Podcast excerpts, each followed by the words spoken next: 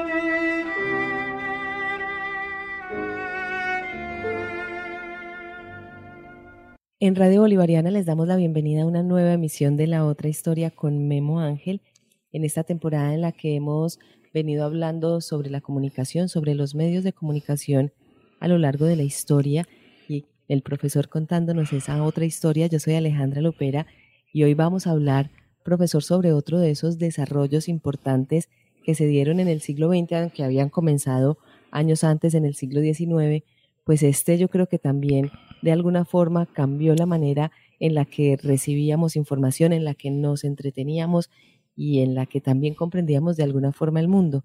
Se trata de el cine y quiero empezar leyendo un extracto de una crónica que escribió Ramón Gómez de la Serna, que fue publicada también en el periódico El Tiempo en, en los años 20 del siglo XX y dice esto Ramón Gómez de la Serna, que era un escritor y, bueno, intelectual también, muy experimentador con todas estas nuevas cosas que llegaban, pues, de los desarrollos tecnológicos en España.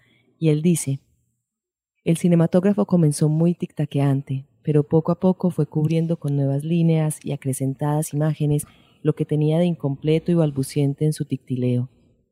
Como con ostentosa tara de no evolucionado, apareció también mudo, pero como en lo humano sucede siempre, quiso dar valor absoluto a esa manquedad y enorgullecerse de ella y sacarle ventaja. Los escritores, casi siempre desleales con su profesión, sobre todo por poder ironizar a sus compañeros cuando ironizan contra la literatura, comenzaron a alabar al nuevo género precisamente porque era mudo. Los que no nos dejamos engañar ni por las paradojas ni por las ínfulas inexplicables, mirábamos la nueva conquista como algo a lo que le faltaba mucho, pues si devolvía la unidad a la acción universalizándola y prolongándola en diversos horizontes, sin perder tiempo y sin dejar la embocadura del mismo escenario, no la unificaba como debiera con el verbo.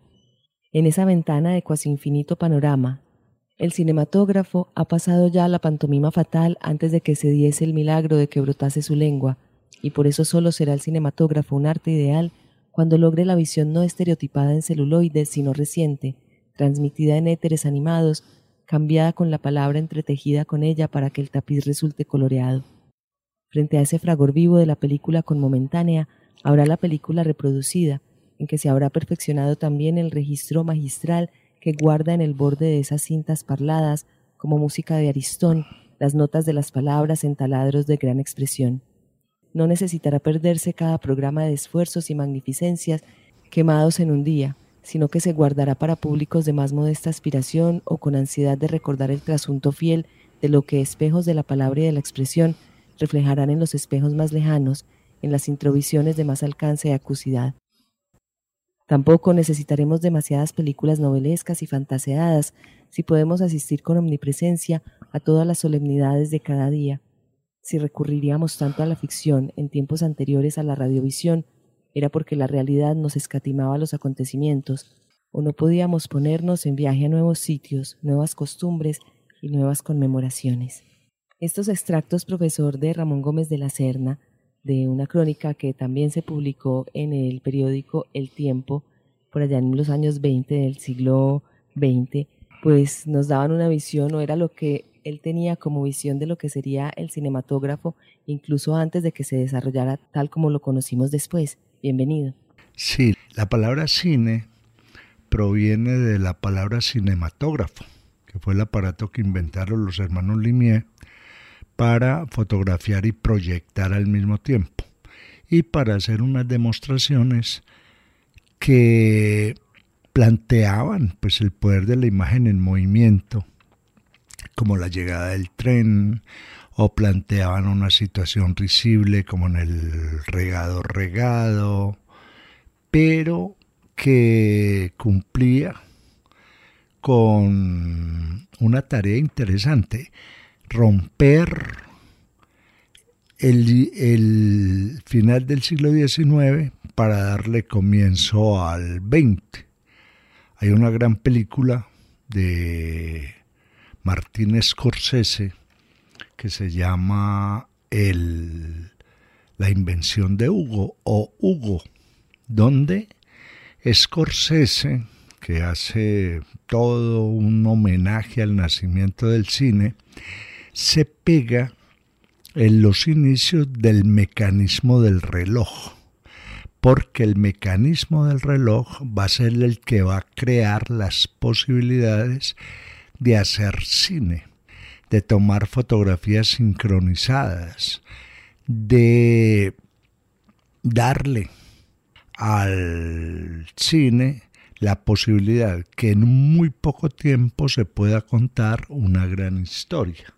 Por eso la película de Martín Scorsese yo creo que es esencial para el que le guste el cine y donde ahí le hace un homenaje a Méliès. Méliès, que era un ilusionista, era una especie de mago, crea una serie de artificios, de escenarios, para poner a la gente a soñar y al mismo tiempo construye un artefacto que es un autómata, algo que venía estudiándose desde el siglo XVIII, un muñeco que se pueda mover, que se puede hacer. O sea, entonces el cine rompe o irrumpe en el siglo XX a través del mecanismo del reloj y también de las nuevas ideologías. En esa película se le hace un homenaje, por ejemplo, a James Joyce, que rompe con la literatura, se le hace un homenaje a Dalí, se le hace un homenaje a una serie de personas, incluso a la que después sería una gran directora de cine, que es Blanchet, para empezar esto que nos va a marcar. El cine que comienza siendo mudo, que comienza con el, el cinemascope o, o el cinematógrafo, perdón, aparece con el cinematógrafo, va a tener una competencia muy alta también en los Estados Unidos con Thomas Alva Edison, que va a crear el kinetoscopio. De pronto una máquina más ágil para llevar a cabo pues las películas que comienzan a aparecer. Entonces ese cine lo, lo veríamos en todo su desarrollo a lo largo del siglo XX a través de cuatro etapas poderosas. La primera, el cine mudo. Ese cine mudo que se toma pues el mundo, porque en cualquier parte del mundo se puede ver, en cualquier parte de la tierra se puede ver.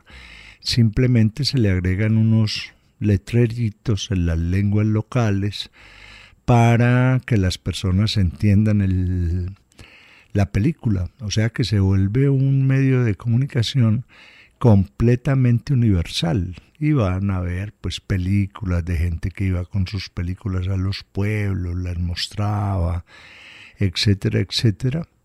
Y en ese cine mudo, la fotografía, porque el cine es hijo de la fotografía, asume la iluminación. O sea, no solamente vamos a fotografiar y a usar la luz que hay, que nos proporciona el sol, sino que vamos a aprender a iluminar. Entonces, con ese cine mudo eh, aparecen tres cosas fundamentales que son los planos, o sea, las distintas tomas, el acercamiento, el alejamiento, planos generales, primeros planos, planos generales llenos, bueno, eh, que es lo primero. Segundo, se inicia lo que sería eh, los movimientos de cámara, pero que se van a demorar por ahí hasta 1950 para que lleguen a los movimientos de cámara que hoy en día conocemos y se da pie a la iluminación, a saber iluminar a las personas. Y en caso de que no, como pasa, por ejemplo, con el, con el expresionismo alemán, hacer unos maquillajes muy fuertes para dar la idea de una luz que cae sobre la cara que está haciendo una representación. Entonces lo primero, esa primera etapa del cine mudo, que va a durar más o menos hasta 1927, es cuando aparece el cine sonoro. Eh, aquí hay una cosa muy importante porque en ese cine mudo se van a dar grandes películas, pues como por ejemplo Metrópolis de Fritz Lang, El acorazado Potenkin de Sergei Einstein, las películas de Buster Keaton, las de Chaplin, las de Murnau, donde los actores eh, hacen un trabajo de expresión para contar la historia. Y obviamente esas películas mudas muchas veces las se acompañan en el mismo teatro o por una orquesta o por un pianista o por alguien que le daba un poquito más de ritmo a esto. Pero en el 27 con Al Johnson, con una película que se llama El cantor de jazz, aparece ya el sonido, a pesar de que en el cantor de jazz lo tocan muy poco porque todavía no se arriesgan sin embargo, aparece una primera película en blanco y negro sonora que va a crear en la mente de las personas la relación sonido-imagen. Y esa relación sonido-imagen es porque la canción de la película que se llama Mami, porque es el, el personaje de la película cantándole a la mamá, queda en boca de las personas. Aquí, en el cine mudo, que es la primera fase, quedarían impresas en la mente de las personas las imágenes, las caras, los, los gags, que eran chistes visuales, las mismas eh, formas y críticas sociales, por ejemplo, uno que hace grandes críticas sociales en el cine mudo, es Charles Chaplin. Ahora, con el cine sonoro ya comienza la relación imagen-sonido. Y lo que recordamos de la película también lo recordamos del sonido de la película. Profesor, justamente también encontré en el periódico El Tiempo en una publicación de enero de 1930, en una sección titulada Cinematógrafo, un artículo en el que se hablaba que la Gaceta Literaria de Madrid había hecho una encuesta a personalidades destacadas del mundo intelectual y una de ellas era Amparo Berardini, que era integrante del movimiento feminista en España y también colaboraba en revistas de cine y ella decía sobre el cine sonoro, arte independiente, arte nuevo, ¿Acaso llegue a hacerlo el cine sonoro cuando se desprenda de las influencias, de las malas influencias teatrales y cinemáticas? Entre tanto, ese ruidoso rebotar de las pelotas en las raquetas de tenis, ese molestísimo zumbido de los motores, esos gritos guturales de los sajones, ese acento gangoso de los yanquis, ese cóctel sonoro muy a tono con nuestra época, a mí me hace desear la dulce quietud de un film silencioso, reposo de los nervios y deleite de la imaginación, que ponen los labios mudos de los actores aquellas divinas, aquellas ignoradas palabras que nadie hubiera pronunciado antes para expresar una emoción, una de esas íntimas emociones que en la vida son silenciosas, precisamente porque no hayan palabras con que expresarse. Al principio se encontraba también como cierto rechazo a ese cine sonoro que llegaba en ese momento del que usted está hablando. Sí, el cine sonoro pues en Norteamérica es con musicales, pues de hecho se va a hacer una película en un homenaje al paso al cine sonoro que se llama Cantando bajo la lluvia, que se hace en 1952, y otra que se llama The Artist, el artista, donde también cuentan cómo se pasó el cine mudo al cine sonoro, pero a punta de musicales, porque muchos de los actores que hacían cine mudo no fueron capaces de manejar el sonido no eran capaces de dramatizar con la voz, porque eso hubo un cambio radical. Hubo que no podían hacer obras de teatro. El teatro tiene otra condición sonora. Y entonces aprendieron a bailar, aprendieron un montón de cosas mientras aprendían a hablar. Ahí es donde en el, el cine sonoro van a entrar eh, en especial la Academia de Cine Ruso, donde hacían cine experimental.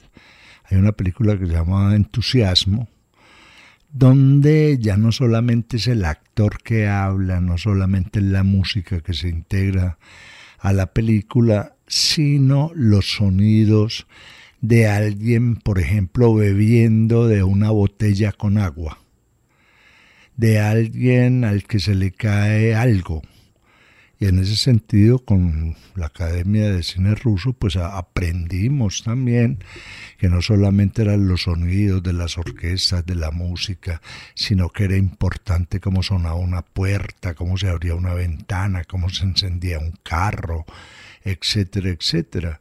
Ese es un cine poderosísimo que también eh, va a crear eh, unas memorias espectaculares. Por eso una de las grandes películas del cine sonoro es Casablanca de Curtis, donde está pues Humphrey Bogart, Ingrid Bergman, y donde el tema musical es completamente inolvidable. Ya con el cine sonoro han mejorado los planos, los movimientos de cámara, ya los actores se han acomodado a hablar. Por ejemplo, la forma de hablar de Humphrey Bogart no le olvida a nadie. Y mientras este cine sonoro se va tomando o, van apareciendo condiciones de voz como la voz en off, el que narra lo que está pasando, como las voces entre los actores, eh, como el sonido que cada vez es mucho más amplio en, en, lo que quiere contar el director. Entonces ahí es donde aparecen grandes películas como El Ciudadano Kane, por ejemplo. Y en ese blanco y negro eh, también se ha venido desarrollando de manera muy poderosa el paso al cine de color. Hay que tener en cuenta que el mismo Méliès cuando se iniciaba apenas el cine en su propio estudio, él coloreaba a mano los fotogramas de lo que había filmado. O sea, ahí comienza una, a ver, un reto. Vamos a mostrar esto en color y a partir de 1915 empiezan los ensayos hasta llegar ya en forma el color a partir más o menos de los años 50, con lo que llaman el Technicolor, y también los formatos con los que estaban haciendo las películas de 16 milímetros, de 22, de 35, hasta llegar pues a los grandes formatos que tenemos hoy en día, que son los 70 milímetros. Entonces, eh, mientras el cine en blanco y negro se vuelve sonoro y logra grandes películas. porque a partir de ese cine en blanco y negro nace pues movimientos como el neorrealismo italiano, con una película que se llama Obsesión en 1943, nace la nueva ola francesa, lo que se denomina la Nouvelle Vague. Toda esta gente hace cine en blanco y negro, incluso el blanco y negro no desaparece, porque es el gran reto para cualquier eh, director de cine. Body Allen es muy dado a hacer películas en blanco y negro. Eh, ve uno el mismo Spielberg cuando hace la lista de Schindler, solamente le mete un colorcito por ahí. El hecho es que también, más o menos a partir de los 50, empiezan a aparecer las películas. A ver, todas esas películas tienen más o menos un como un recorrido mientras les integran el color. Las primeras, que diría yo van de 1915 a 1930, logran integrar dos colores, el rojo y el verde. Ahí hay mm, algunas películas interesantes. Luego logran integrar el rojo, el verde y el azul, lo que llaman el tricolor donde colorean películas que se habían hecho en blanco y negro, como Lo que el viento se llevó, por ejemplo, hasta llegar a la aplicación de los cuatro colores, ¿cierto? Amarillo, verde, azul y negro, eh, con todas sus variantes, y a partir de ahí ya los directores de cine tienen su propia paleta de colores es una cosa interesante, por ejemplo, cuando uno ve el cine, que es la tercera fase, el cine en color, donde muchos ya se van a caracterizar por los colores que aplican. Por ejemplo, hay una película que a mí me encanta por los colores que tiene, que es Amélie, donde el director prácticamente se le está jugando con el amarillo, el verde y el rojo. Y lo mismo pasa con el Hotel Budapest, con Asteroid City. Bueno, van teniendo una serie de, de posibilidades de hacer ya un gran arte con el cine. O sea, no solamente se quedaron en lograr el color, en lograr la imagen, perfecta que se logra ya, la, iluminación perfecta y la imagen, el color perfecto que se logra con la película de Superman, sino eh, que ya hay como los pintores, directores que se van a caracterizar por el manejo que hacen del color. A la par que se utiliza todo el Technicolor con grandes directores, pues las grandes producciones, porque a partir de, del, del 50 y tantas, el cine tiene que pelear con la televisión, incluso Hollywood, al no lograr una competencia total o a superar la televisión, hace canales de televisión y hace enlatados, películas, series para la televisión, que todavía viene en blanco y negro hasta que aparece la televisión a color. Entonces, con la aparición de ese color, con la aparición del sonido, porque llega a ser estéreo, Dolby, bueno, tiene todas las características, se van a dar grandes producciones que compiten con la televisión. Por eso en películas como Cleopatra,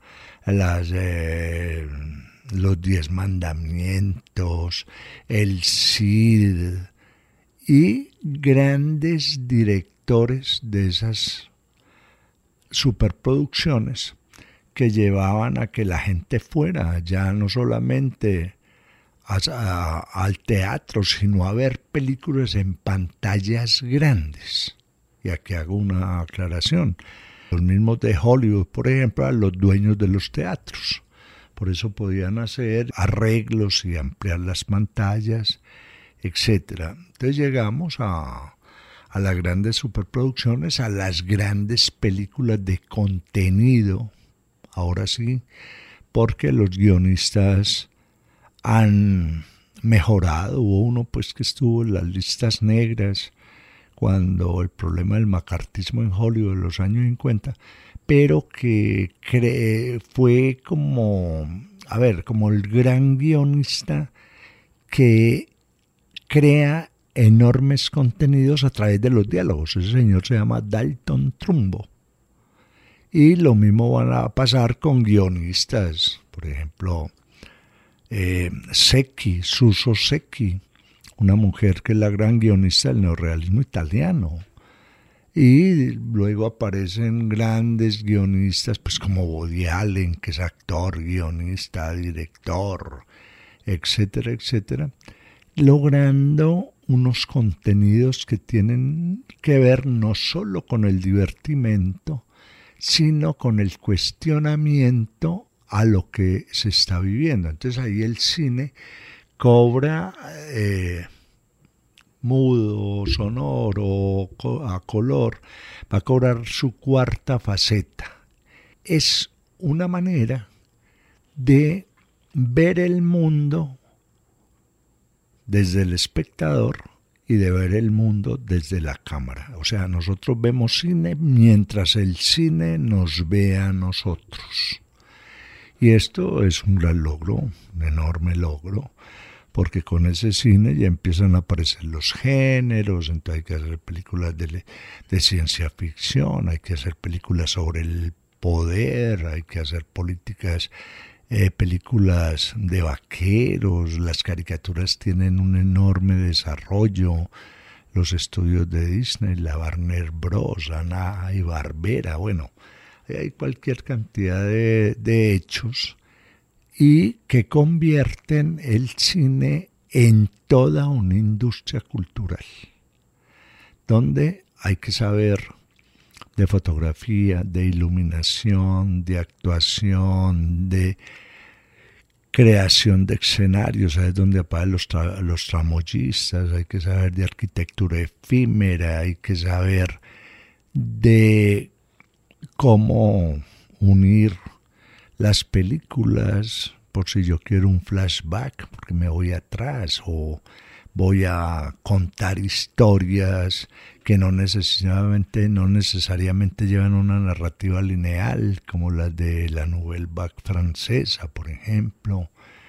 Y todo esto se vuelve una revolución porque nos estamos viendo mientras en las pantallas estamos viendo nuestra propia condición, estamos viendo nuestros sueños, estamos viendo nuestros grandes errores, y se convierte en, al menos hasta los años, hasta el 2000, a pesar de que a partir de ahí hay grandes películas, pero se convierte en una forma de pensar diferente, porque estamos asistiendo a la imagen, al sonido, a la actuación y a lo que sabemos que puede pasar. O sea, el cine se va a ir convirtiendo como en una especie de, de nueva literatura.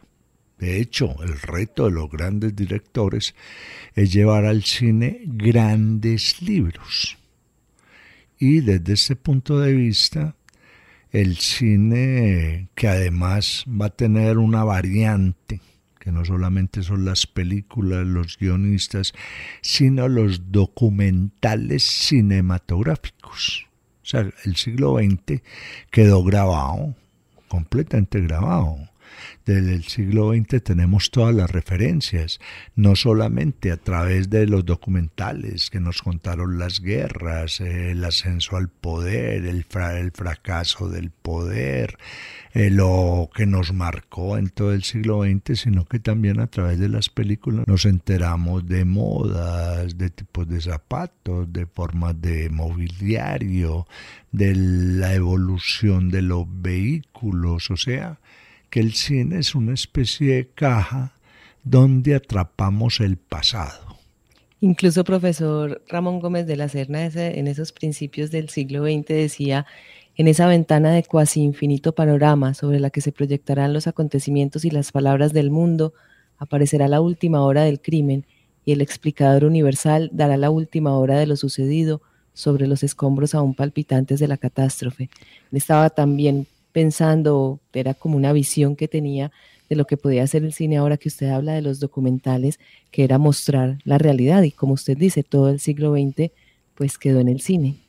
Sí, a ver, eh, Ramón Gómez de la Serna, un escritor muy interesante, no solamente porque es el autor de las greguerías, sino de una novela espectacular que se llama El viaje e-, equinoccial, que es la, el viaje que hacen los que descubren el río Amazonas, o sea, el país de la canela, Orsúa, luego viene el tirano Aguirre y casi que leyendo esa novela ve uno el desarrollo del siglo XX hasta llegar a lo que Ramón Gómez de la Serna dice con relación al cine, a saber de nuestra propia destrucción, porque es que también el cine ha propuesto o ha mostrado cómo nos vamos a destruir. Yo me acuerdo de una película tremenda que se llama Melancolía, otra que se llamaba Un día el día de el día antes, donde ya se empieza a manejar calentamiento global, las condiciones y qué va a pasar cuando se acabe el mundo. Y el cine está dando razón de eso. Entonces ahí es donde los escritores, y muchos escritores escriben o hicieron parte del cine, por ejemplo Alberto Moravia, que era muy amigo de Bernardo Bertolucci, por ejemplo, William Faulkner, los guiones de William Faulkner. Y con lo que dice Ramón Gómez de la Serna, sí, simplemente es una ventana donde vemos el transcurrir de lo que nos pasa. Y, o de lo que ha pasado y que de alguna forma nos ha situado en condición de seres con una enorme memoria visual no porque lo haya visto en persona, pero sí porque me lo mostraron. Que es una, eso es un avance muy poderoso. Y sobre todo una memoria eh, que es igual para todo el mundo. No sucede con, con los libros. Uno lee un libro y otro lee el mismo libro y tenemos versiones distintas. Con la película no. Es como el mismo Woody Allen hace como una especie de premonición también, como los de Gómez de la Serna, en una película que llama Selig. Un hombre que es, es un camaleón y viaja por la historia y se mete en los grandes acontecimientos. Ahora, dentro de todo esto que narra el cine, también está narrando nuestros deseos.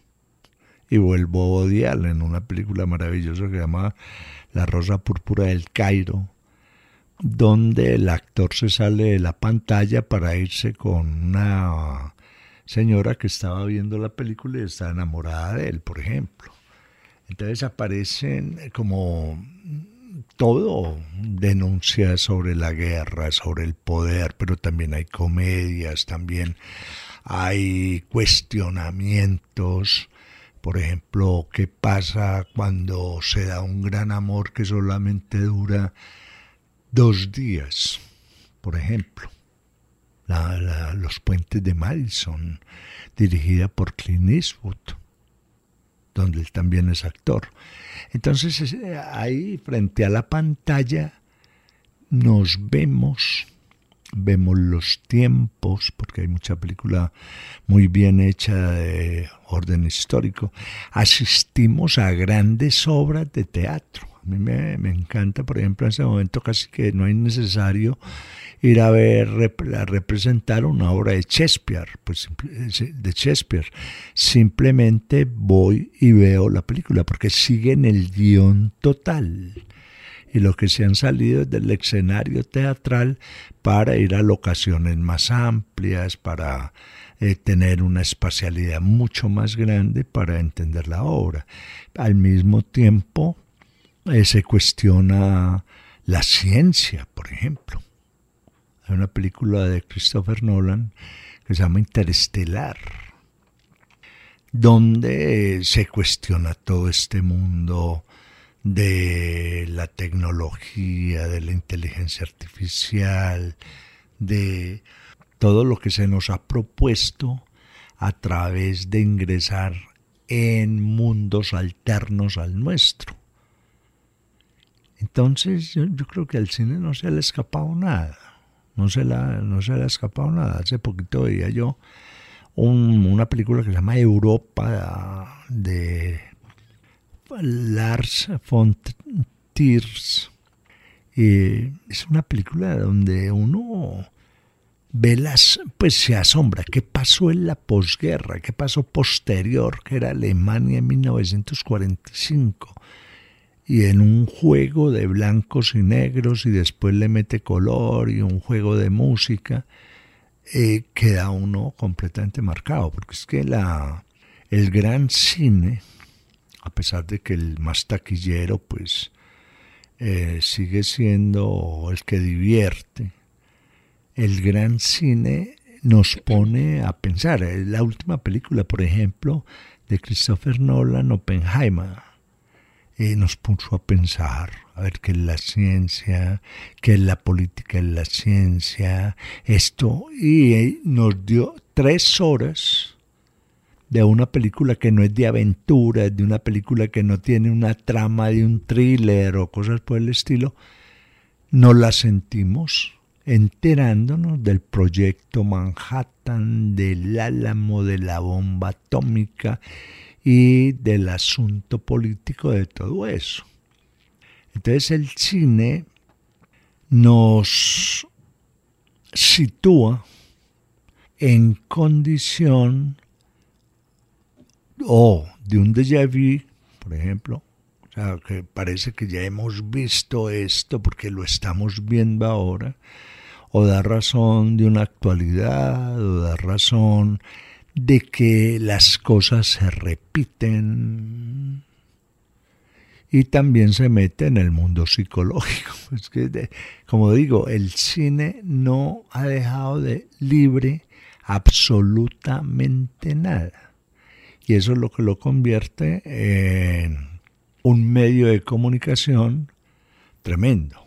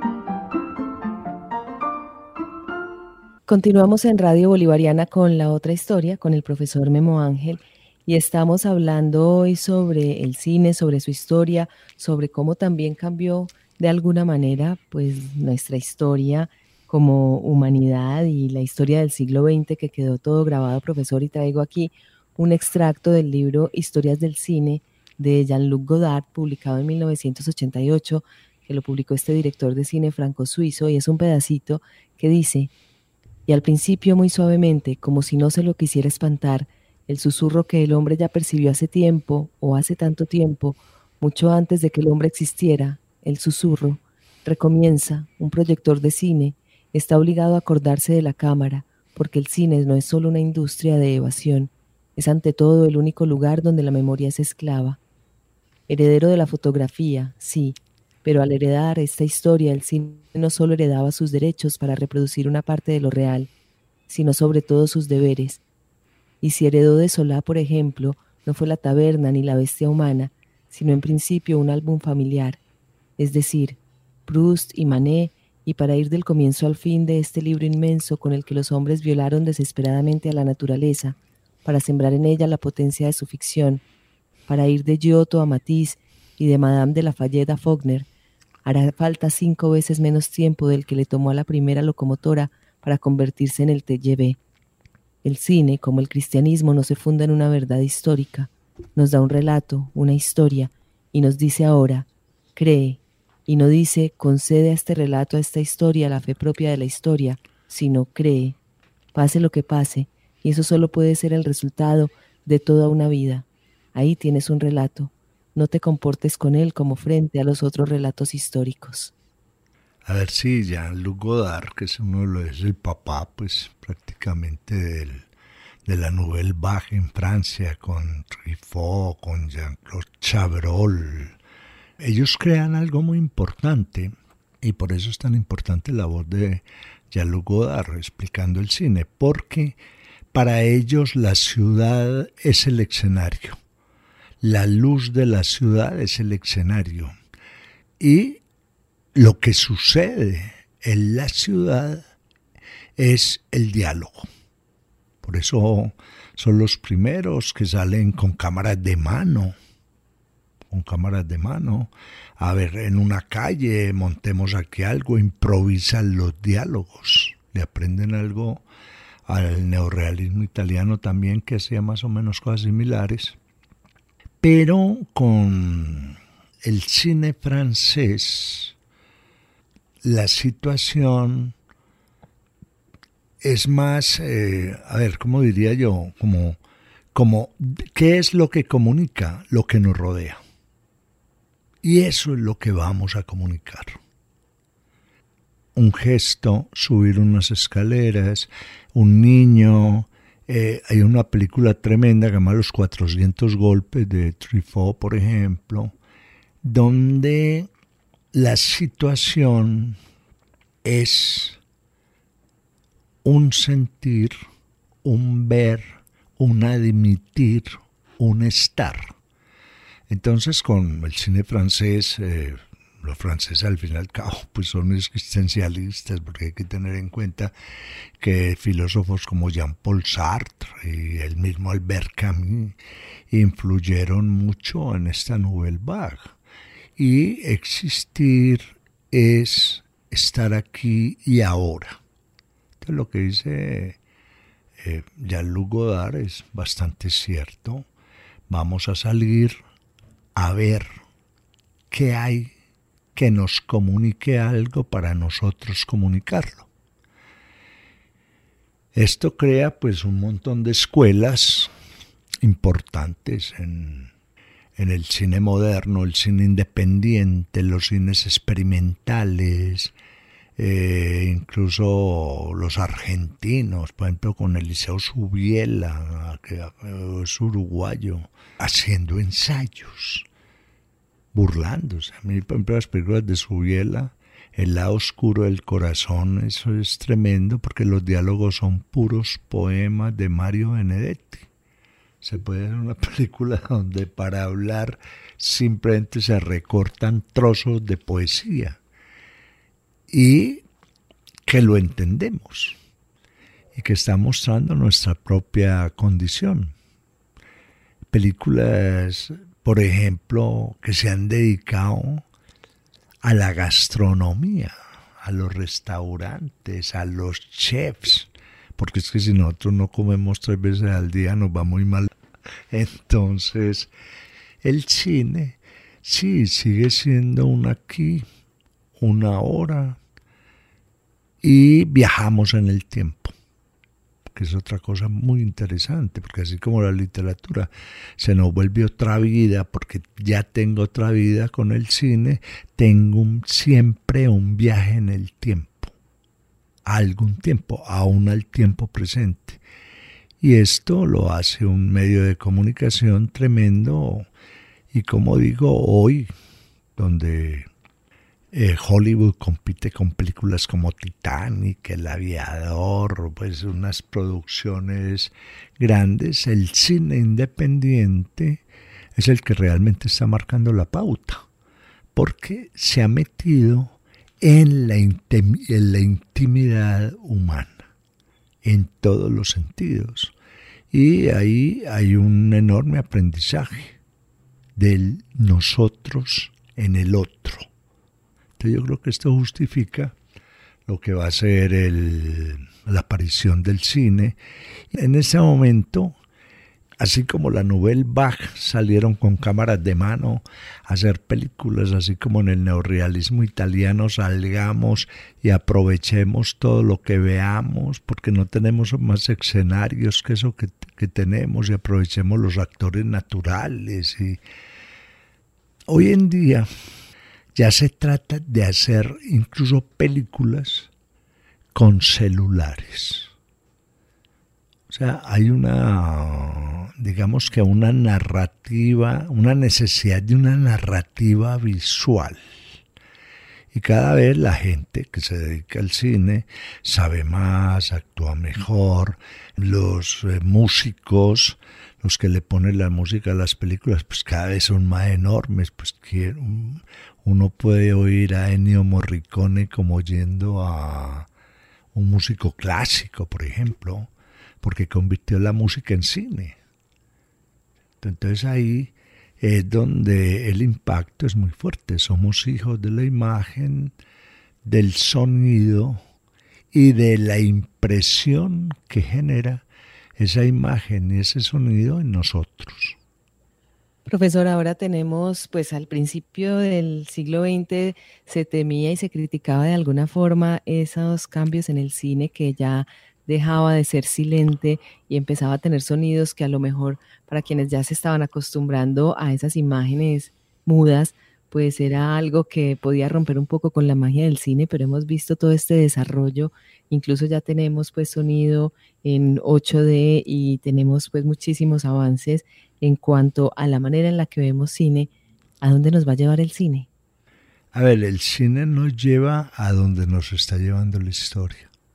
Ahí nos lleva el cine, porque el cine está atento a lo que va sucediendo. Pues no es de extrañar que empiece con una, una filmación de un tren que llega y llega a, lo, lo, lo firman los hermanos Limier, llega con tal fuerza que la gente que está viendo la imagen se tira a un lado, porque cree que es una realidad. Eh, a partir de ese tren, que es como el símbolo de, del cine, ese un tren que carga, que va de estación en estación, ¿dónde va a llegar el cine? Donde lleve la historia, porque siempre hay una historia y si no, hay el remake de una historia.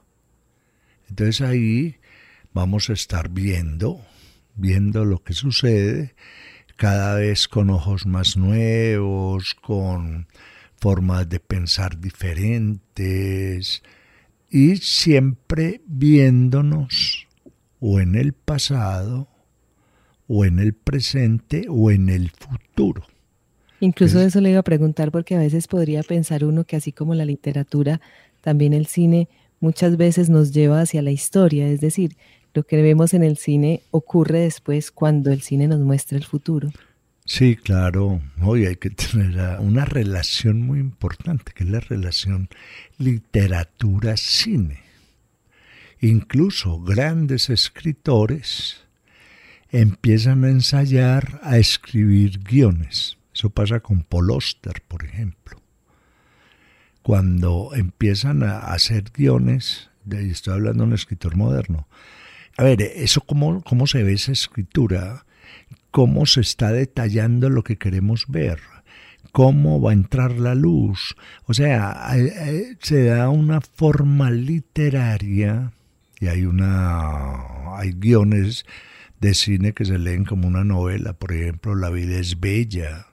Eso se lee como una novela, La noche, en fin, los guiones de, de Woody Allen.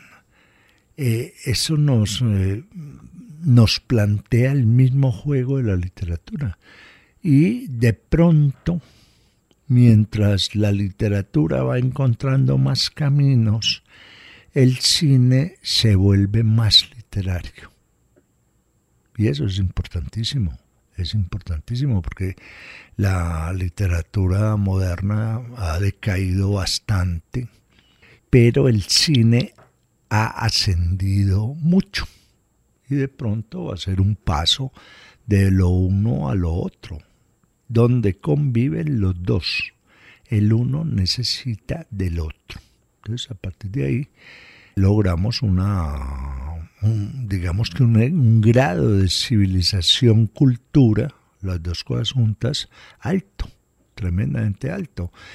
Eh, porque también hay que agregar que unido al cine va también el desarrollo de la, de la, tecnología aplicada al cine, que cada vez es mayor, es de mayor calidad, y los directores se arriesgan a más cosas usando esas tecnologías. Pues profesor, este es apenas uno de muchos seguramente comentarios y muchas conversaciones sobre el cine que se han tenido y se tendrán en esta otra historia historia que usted nos cuenta. También tenemos una temporada en la que conversamos sobre el cine, sobre los diferentes momentos, épocas, estilos que les invitamos a escuchar. Le agradecemos, profesor, por esta otra historia que acompañamos con música original de Charles Chaplin y que pues también esperamos que todas las personas que nos escuchan hayan disfrutado y que también les quede ese interés por seguir investigando sobre la historia del cine y sobre la importancia del cine también para nuestra historia. Les agradecemos por acompañarnos, les invitamos a escuchar episodios anteriores a través de Evox y de Spotify y a que nos acompañen en nuestra próxima otra historia con Memo Ángel. Profesor, muchísimas gracias. Sí, tener en cuenta que así como hay gente que cierra los ojos para soñar, hay otros que ven cine y abren los ojos para soñar también.